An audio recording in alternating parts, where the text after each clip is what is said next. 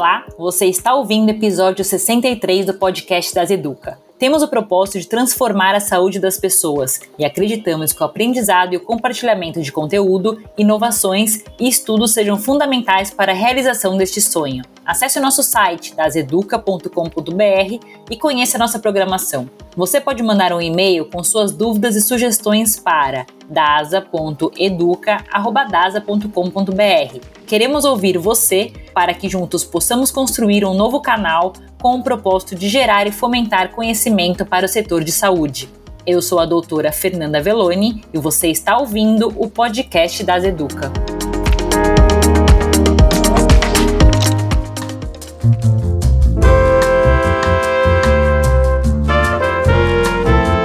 A pandemia chegou e mudou a forma como nos relacionamos uns com os outros e também o nosso modelo de trabalho. O home office foi oficializado como algo necessário e muita gente teve que criar um espaço adequado para trabalhar dentro de seus próprios lares. Para alguns a tarefa foi fácil. Vimos belos e criativos cantos que se transformaram em escritórios caseiros.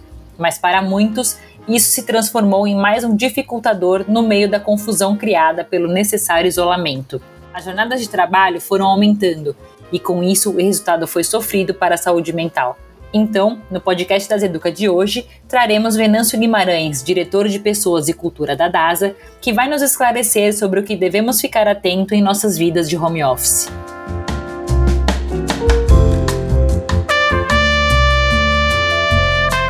Olá, Venâncio. Então, primeiramente, eu gostaria de te agradecer por mais essa participação aqui no podcast das Educa.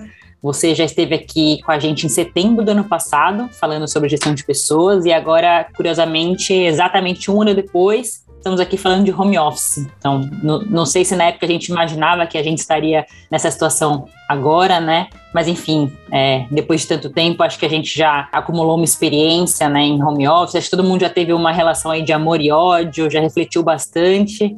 E a ideia é a gente falar sobre isso hoje, tá? Então, mais uma vez, obrigada pela sua participação. Eu que agradeço, Fernando. Um prazer estar aqui com vocês e com esse canal tão importante aqui que é o Das Educa, para falar um pouquinho de tudo que a gente vem fazendo uh, em torno de gestão de pessoas, nesse caso home office, mas principalmente trazendo conhecimento para as pessoas que estão ouvindo aqui. Obrigada, Venâncio. Acho que a gente já pode ir direto ao ponto, né? A gente pode falar aqui tudo tem prós e contras, né? Então, com home office não seria diferente, né? Então, a gente tem benefícios e malefícios. Alguns estudos apontam que, com o home office, após a adoção do home office, a jornada de trabalho do colaborador aumentou, que isso pode ter aumentado bastante. Então, para a gente começar a entender um pouco sobre isso, né? É, eu queria saber da sua experiência se isso de fato aconteceu, se a gente observa esse aumento da jornada e se isso levou a uma melhora na performance dos profissionais ou é só um momento momento que a gente está passando aí de um de certo desequilíbrio entre é, vida pessoal, vida profissional, essas coisas que podem se confundir no home office? Legal, Fernanda. Na verdade, assim, como você bem falou, né, há vantagens e desvantagens é, no home office, no trabalho remoto e etc, né?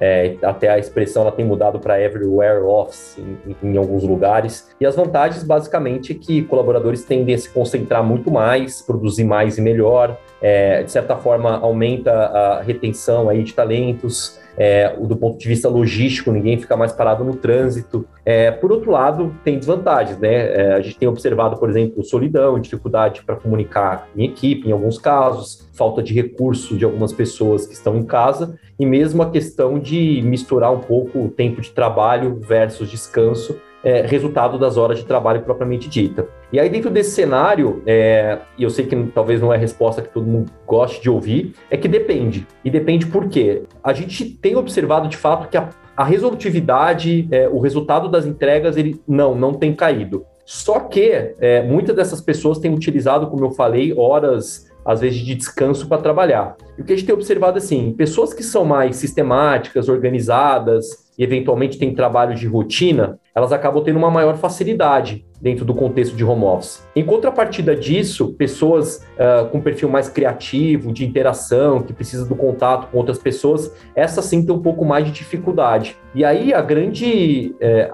o grande ponto aqui nesse momento que a gente está vivendo é como se adaptar a isso. Então, quem é mais sistemático consegue se adaptar de maneira mais tranquila, e quem é uma pessoa mais criativa precisa de uma interação de uma maneira menos tranquila. Agora, o que a gente observou de um ano para cá é que hoje está melhor do que há um ano. Então, de certa forma, as pessoas conseguem, após um ano de experiência, canalizar nos lugares certos a energia que deva ser adotada no trabalho home office. Perfeito. Então, muitas variáveis, né, incluindo o perfil pessoal de cada um. E pensando nessa, nessa questão que a gente comentou ali no começo, um eventual aumento na jornada de trabalho, né, algum certo desequilíbrio, talvez agora a gente esteja caminhando, né, para um momento melhor, mas a gente passou por momentos muito conturbados, onde a gente não tinha tão claramente essa definição, essas definições, por exemplo, que você comentou agora. E nesse momento, acho que a questão de saúde mental pesou bastante para todo mundo, né, um assunto muito em alta.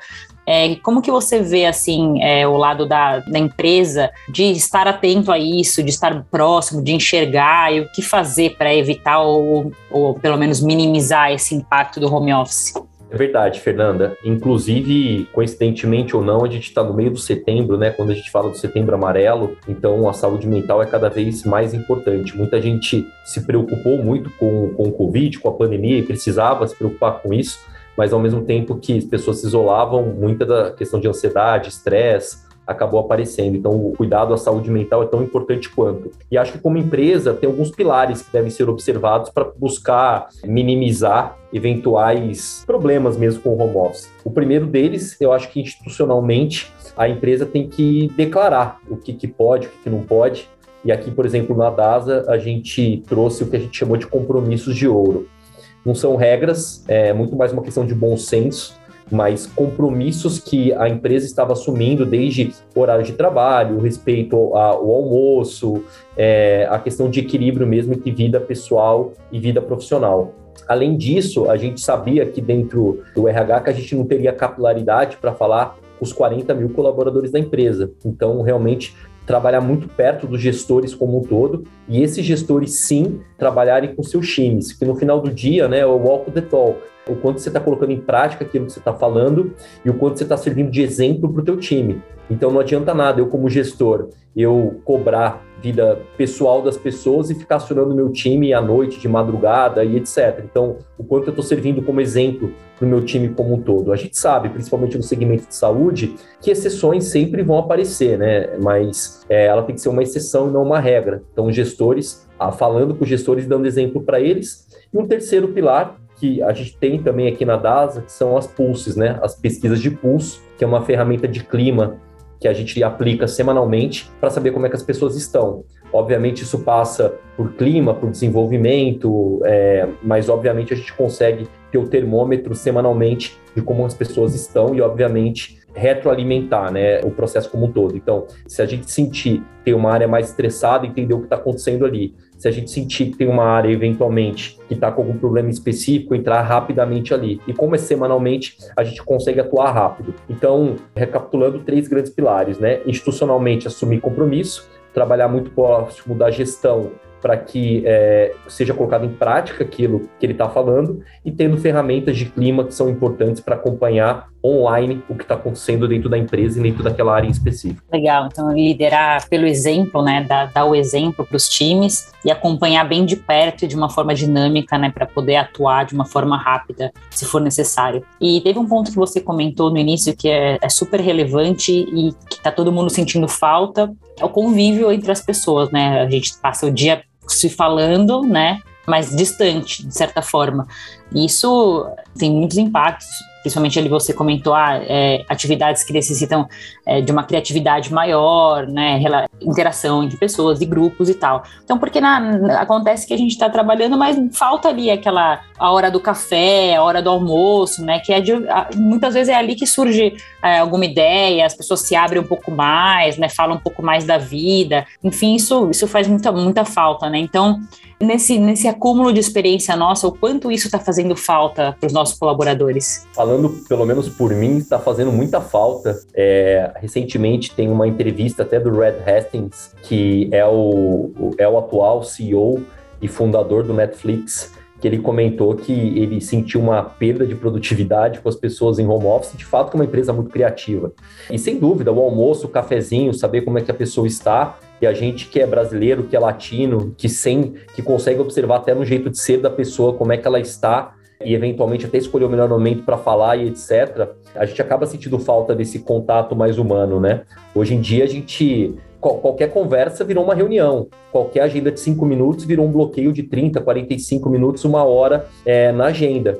E aí, obviamente, é, é o que a gente está falando um pouco mais cedo, parece que a gente está mais produtivo, mas em alguns casos a gente está até trabalhando mais. No geral, ah, até quando a gente fez uma pesquisa recente aqui no grupo, a grande maioria das pessoas em um estado normal, não pandêmico, elas escolheram o trabalho híbrido. Então a DASA já vinha no momento de é, que a gente tinha o trabalho híbrido, já tinha o home office, uma a duas vezes por semana. A pandemia, obviamente, acelerou para aqueles que puderam fazer com que elas estivessem 100% em home office. E quando a gente perguntou para elas o que, que elas querem, quando a gente voltar a um ambiente normal, a grande maioria, 65% delas, quer o trabalho híbrido. 25% delas escolheram o full home office e apenas 10% escolheram o full escritório. Então, não só eu, mas boa parte das pessoas querem voltar para o escritório, ainda que parte home office parte escritório. Então, gostaram do home office, mas ainda assim sentem falta desse contato mais humano. E eu acho que é normal para populações mais latinas como somos. Sim, com certeza.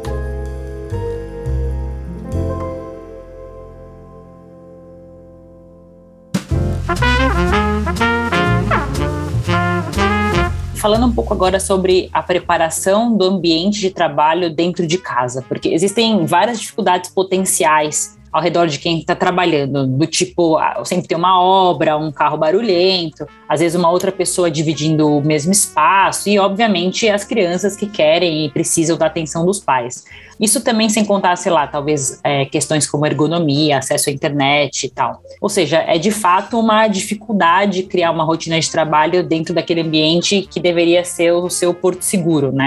Então, qual é a sua, a sua experiência em relação a isso? De verdade, Fernanda, a gente tem aprendido, apesar de, como eu comentei, de um, um ano para cá, é, a experiência estar melhor, eu tenho certeza que daqui a um ano ela estará melhor do que hoje. E de fato a gente tem aprendido muito com ela e tem se colocado muito no lugar do outro. E aí é um pouco do que eu venho falando na relação até de cultura da empresa e empatia com o outro. É, e, e, e, realmente a gente acabou se distanciando muito por conta dessa virtualização. É, e aí é se colocar no lugar do outro. E de repente, como você começa uma reunião quebrando gelo, sabendo como é que a pessoa tá, é, colocando mais emoção, mas realmente tem essa, essa dificuldade. Eu até gosto de trazer um exemplo que recentemente eu estava é, em uma reunião com uma pessoa do time e mais uma outra pessoa aqui da área de RH e claramente eu via essa pessoa olhando para baixo, é, incomodada e, e, de repente ela me pediu licença. Falou, Venâncio, me dá licença um minuto que eu preciso falar com a minha filha. Ela bloqueou, falou com a filha dela e voltou para a agenda pedindo desculpa. E aí o que eu virei para ela, falei assim, não, eu que tenho que te pedir desculpa. A gente que invadiu o seu espaço. As crianças que estão em casa com as mães, com os pais, eles têm percebido os pais mais dentro de casa e dando menos atenção para eles. Então, de fato, é como você se coloca no lugar do outro é, que tem filho e que, que não sabe o que está acontecendo de maneira geral. Então, é ter empatia, o cuidado com o outro. É, a questão de ergonomia, cadeira, mesa, um pouco do barulho, a gente supera. O que a gente tem que cuidar de verdade é do lado humano, do ser humano que está ali do lado e, e, e, de novo, ter empatia com o próximo. A gente está vivendo um momento bastante, ainda bastante complicado, apesar de a cada mês estar um pouco melhor, mas ainda bastante complicado, em que a gente tem que se preocupar sim com a pandemia, mas sim também com a, com a, com a saúde mental das pessoas, o que ela está vivendo. Infelizmente, tem pessoas que acabam não tendo a, a, a, oportunidade que a gente tem de, às vezes, ter um próprio escritório, ter um ar-condicionado, ter uma boa ergonomia de novo, se colocar no lugar do outro e ajudá-lo, dar todo o aparato que lhe é necessário para que ele possa exercer a melhor função possível. É, com certeza. Eu acho que de todas essas dificuldades, essas questões humanas são as que mais se sobrepõem e que necessitam de empatia, com certeza. E um pouco nesse sentido, né, ainda voltando a todas as pesquisas que já foram feitas em relação ao, ao home office, alguns estudos apontam que o, o lado ruim do home office pode ter afetado mais as mulheres do que os homens, sempre pela questão da tripla jornada, né? Então, o que, que, você acha assim sobre isso? Se você acredita que as ações das empresas elas têm, elas devam ser mais direcionadas a essa questão de gênero também, levando em conta essas dificuldades? Olha, Fernanda, esse é um assunto que hoje eu acho que ainda sim é a resposta. Hoje ainda a mãe acaba exercendo o, o, o principal papel dentro de casa, é, como mãe, como pessoa que está mais em casa e etc. Mas espero que em, em pouco tempo essa resposta seja não para você. Que de fato, né, e eu costumo até dizer isso em casa, né? Eu não quero ajudar como pai, eu quero participar como pai. Pelo menos dentro de casa, eu e minha esposa tivemos a decisão de ter filhos juntos. É, e nesse caso, a gente tem que cuidar deles também juntos. Mas especificamente para a pergunta, eu acho que ainda assim eu acho que de verdade é, ainda esse cuidado é maior é, com a mulher do que com o homem. E aos poucos eu espero que a gente vence essa barreira e, mas de verdade, no, no fringir dos ovos, independente do gênero em si, eu acho que é se colocar no lugar do outro, tá muito próximo, entendendo é, o que o outro está passando e tentando ajudá-lo e dar todo o aparato que lhe é necessário. É legal também, Venâncio, também tem essa, essa expectativa aí de que essa situação é, mude aí ao longo dos, dos anos e acredito que a gente esteja caminhando para isso.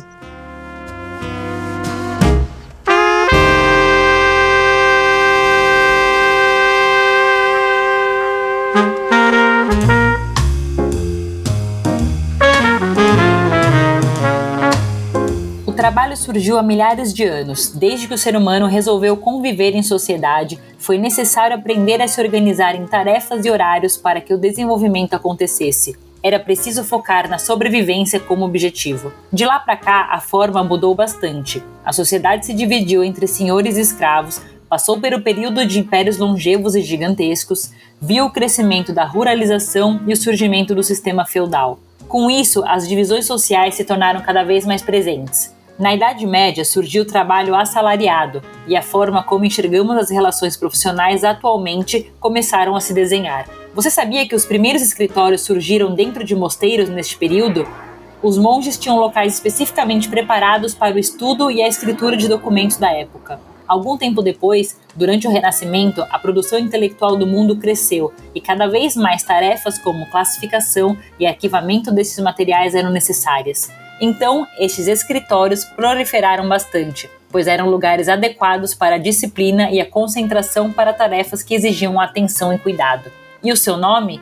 Bom, a palavra escritório vem do latim scriptorium, que era um lugar dedicado para o ato de escrever, que em latim é scribere.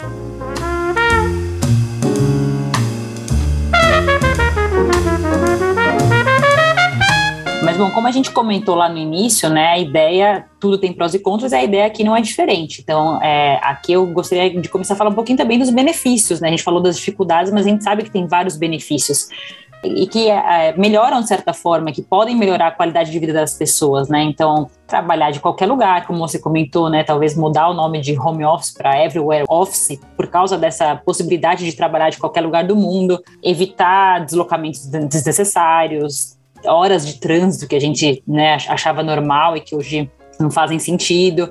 E, claro, apesar dessas dificuldades de conciliação que a gente comentou entre trabalho e parentalidade, também não dá para negar que houve uma super aproximação entre pais e filhos, né, que a gente não via há anos.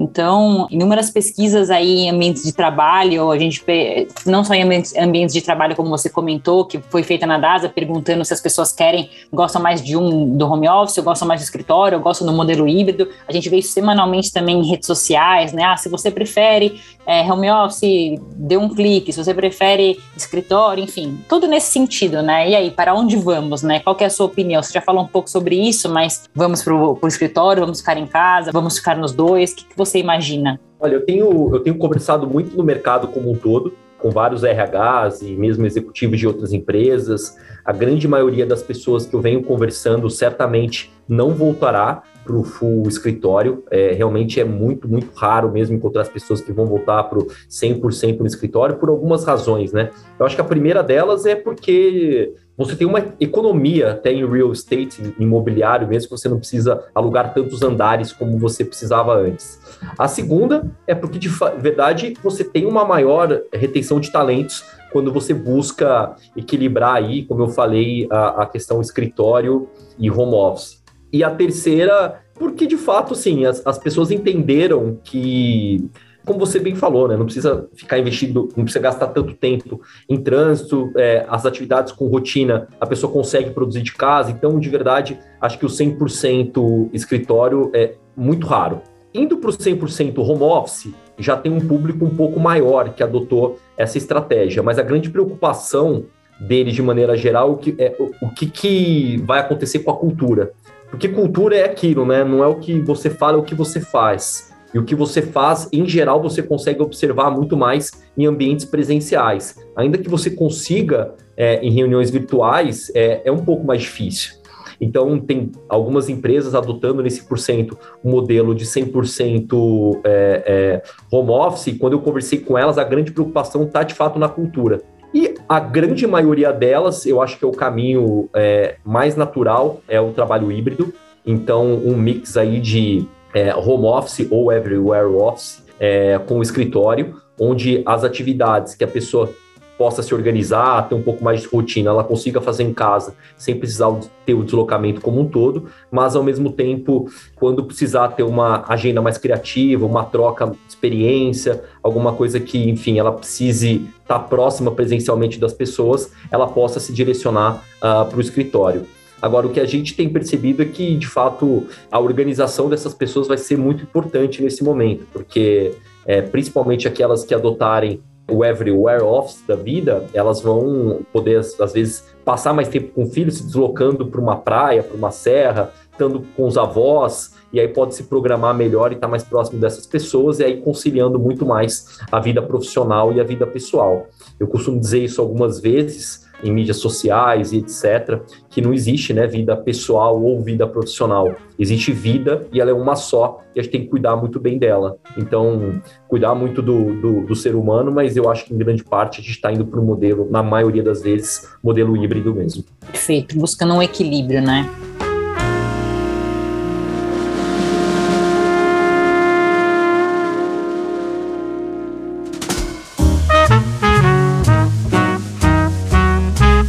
Um outro assunto que você comentou, Venâncio, que eu achei bem interessante, foi essa questão de retenção de talentos. Isso a gente observa em algumas é, pesquisas geracionais, mostrando que os mais jovens hoje eles são muito a favor de qualidade de vida, muitas vezes abrindo até mão de, de salários mais altos, se isso comprometer a qualidade de vida deles, saúde mental e etc. Então, é, já existem aí alguns movimentos mostrando que o home office é uma oportunidade de atrair esses jovens profissionais.